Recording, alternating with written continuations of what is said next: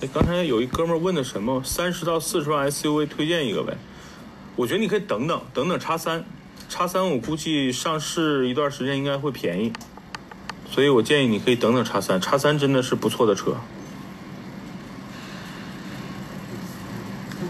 真的叉三不错，我我我我，我觉得叉三可以等等，三十五。差不多，三三零还是还是辆好车，真的。是这样，你如果心里有宝马的这个梦或者情节，你一旦没买，买了别的，比如说 IS 或者买了个什么 A T A 四 L，你心里总会，对吧？有一些有时候遗憾。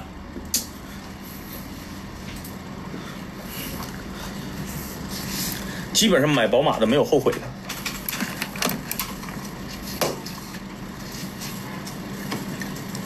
除非有一些人啊，他比如说他他开车偏舒适，比如他以前开的凯美瑞啊，开的雅阁，然后突然之间换了个宝马三，他会觉得他有后悔的，因为他觉得哎这车悬架太硬了，哎呀这方向盘太沉了，因为他开车就不是那个风格，你知道吧？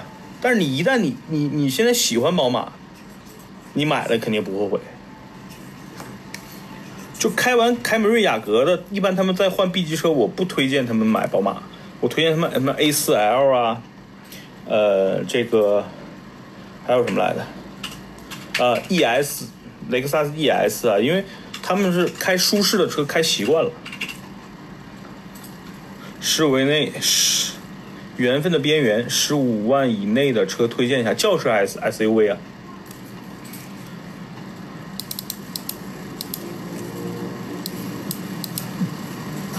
哎，你们跟那个谁说了吗？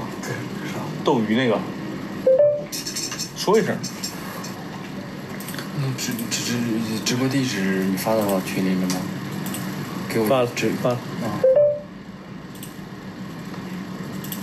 轿车，十五万以内，这样吧，分分别给你推荐。就是如果你喜欢这种操控，或者不是，你就喜欢一个大品牌，现在能买到的是奥迪 A 三和。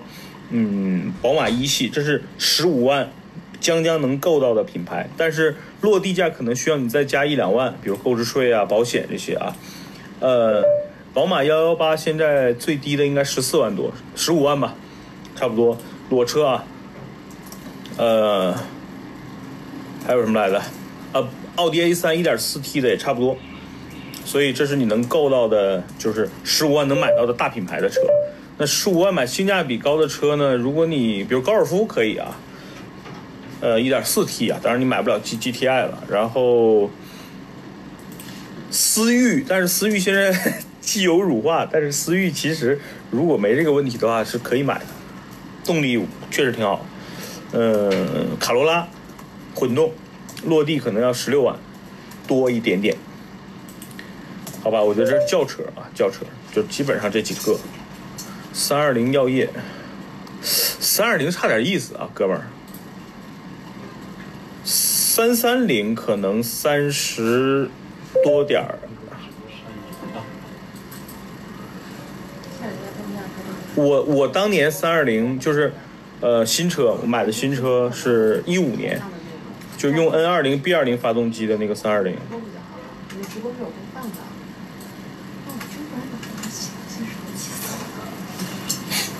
呃，当年那个三二零是二十七万落地的，最低配，就只有一个倒车影像、倒车雷达，别的没什么豪华配置的那个。三二零耀夜三十五落地是有点贵了，兄弟。一八款丰田混动和雅阁混动怎么选？现在就是买丰田混动啊，雅阁新，因为现在雅阁在卖的是老款雅阁的混动。新雅阁混动还没卖呢，所以，对吧？买凯美瑞新的吧，省心。新雅阁现在 1.5T，我不知道怎么回事呢，对吧？卖的又挺贵的，我觉得等等吧。丰田混动和雅阁混动，它俩从本质上的技术是不一样的。大家知道，就是你这么理解就，咱们学初中学的物理课有一个叫并联，有个叫串联，你知道吗？就是相当于凯美瑞。类似是并联，然后雅阁是串联，就最简单的理解是这样的。谢谢，谢谢关注。你给我一个买车合同也该三个多钱。三哥你好，我是你原来跟你说过沈阳的，想买那个丰田普拉多，这个价钱我里外里的问了一下，现在普拉多中东进口版的价格非常高，它二点七的乞丐版本也需要比外多了十万，四十六万，如果要是四千的话就会更贵。落地二十六、二十八，越野买什么车？来相比的话，贵了十万。那我就在想说，如果四十六万这个价钱的话，都可以买国产的三点五的普拉多了，对不？我想说，如果从呃，落地二十六、二十八，那个新上途达啊，虽然我不是特别看好，但是呢，你真的要越野，那车其实还行。它顶配的落地也就是二十五，看看二十五差不多，还行啊那个。我觉得途达可以搞一搞。探界者底盘调教其实还是偏舒适的。呃，我开探界者感觉和开那个福特的锐界，呃，锐界对，是锐界，因为我春节在美国开的就是探界者和锐界这两个车换着开，感觉两个车底盘差不多，就偏舒适，都是偏舒适那种。然后探界者的质感比锐界稍微差点，毕竟在美国他们俩也差了不少钱呢。但是探界者对比 CRV，对比奇骏，我觉得比 CRV 跟奇骏的调教好，就是底盘的这种，比如说你它是滤震啊，还是隔音的这种处理啊，它比这比比 CRV 好。途达不行，内饰你越野嘛，哥们儿，你越野车你不能看内饰了呀，你要你你到底是要买城市 SUV 还是真的开车去越野？对吧？你越野车哪有内饰好的呀？现在混动车怎么样？技术成熟，非常成熟，你知道吗？你想想，丰田的这个 Hybrid 已经多少年了？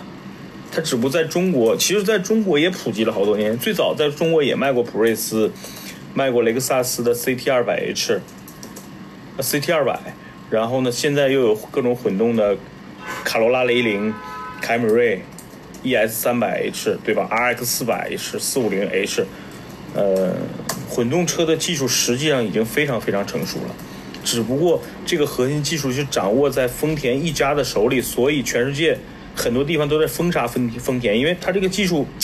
它太有垄断性了，你知道吗？它如果这个这个技术如果让它普及的话，你让很多别的车企就没法活了，尤其是这种现在中国的新能源车企。